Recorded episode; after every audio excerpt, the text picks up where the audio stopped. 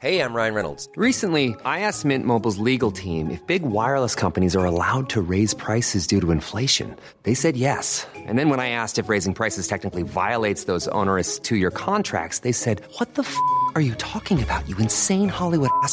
F- So to recap, we're cutting the price of Mint Unlimited from $30 a month to just $15 a month. Give it a try at mintmobile.com slash switch. $45 upfront for three months plus taxes and fees. Promo rate for new customers for limited time. Unlimited more than 40 gigabytes per month. Slows. Full terms at mintmobile.com.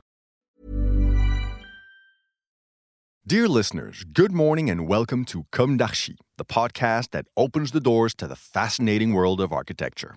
For newcomers, let me introduce myself. I'm the spokesperson of Anne-Charlotte Despont, PhD in History of Architecture, published author, head of a communication and development agency based in Paris, France, dedicated to architecture. Let's meet every week to discuss culture and architecture with specialists and learn how to look at projects through a context and diversity lens. Thank you for being with me today, and now it's time for talent. Bienvenue dans Comme d'Archi.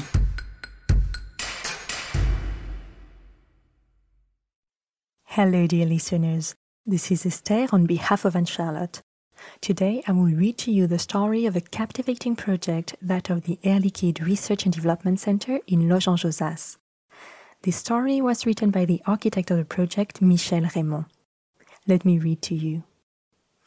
This project for Air is a very special story for our architecture workshop, a private project management, an international industrial group without a recent real estate culture, a brand present all over the world, a flagship of French industry turned towards the future. The Air Liquide Group has chosen to rebuild in Loge-en-Josas on the Saclay Plateau their research and development center for the whole world, their flagship, a mixed program of research laboratories and offices for 14,700 square meters. We were the winners of this consultation on references, with that submission of a project at the end of July 2014. The design work started immediately from a white page. From August 2014, we shared the adventure of designing this project with its future occupants, its project manager, as well as Olivier Delabroy, Head of Research and Development World, and Bruno Le Prince Ringuet, Head of Research and Development Europe. France is your origin. The world is your territory. This was the founding phrase we used to address Air Liquide's management during the jury.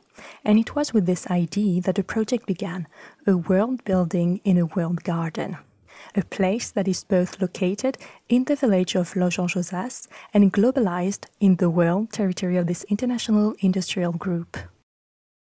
The project approach. During weekly sessions, we propose different ways of composing the project plan, alternating reference images for the interior ambiances, functional principles, schematic sections, to question the project owner about his expectations. The linking of laboratories and offices was, as always in this type of building, at the center of the discussions. And then, very quickly, a new enforcing space appeared, developed from the main circulation that was to link all the site's activities throughout the day.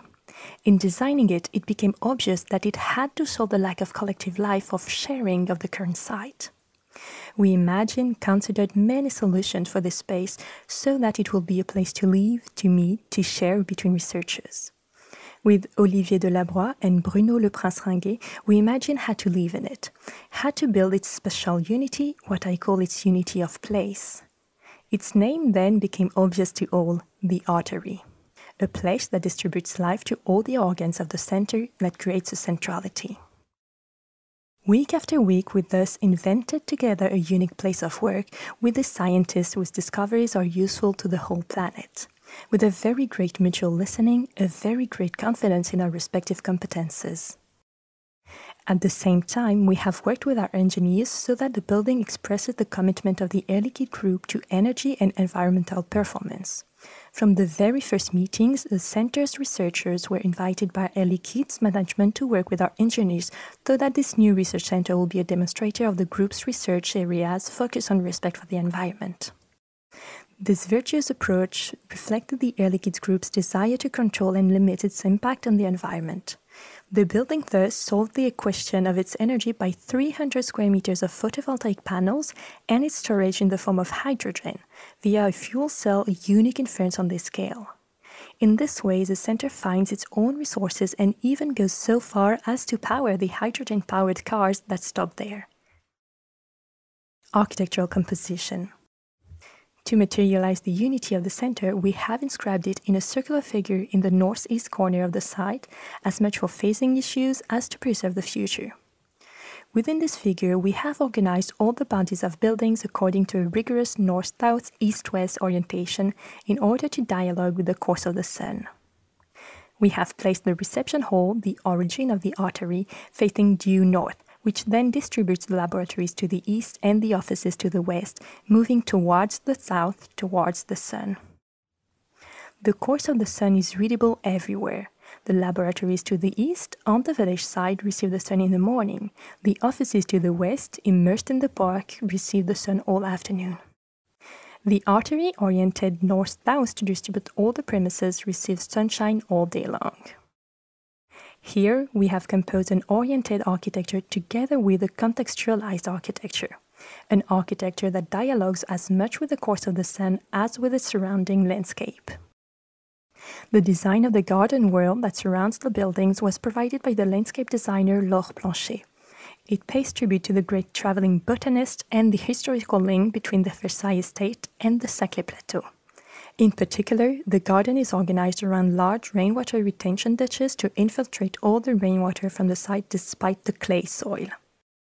A very rich biodiversity is thus reconstituted by relying on the tree patrimony already present on the site.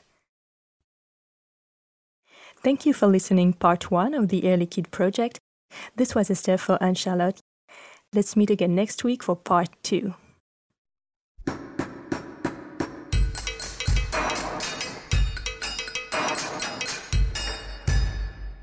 Thank you for listening. Don't forget to tune in to our previous content on Instagram at Comme d'Archi Podcast. If you like it, make sure to promote the podcast by giving it five stars on Apple Podcast and adding a comment or on any of your favorite podcast platforms.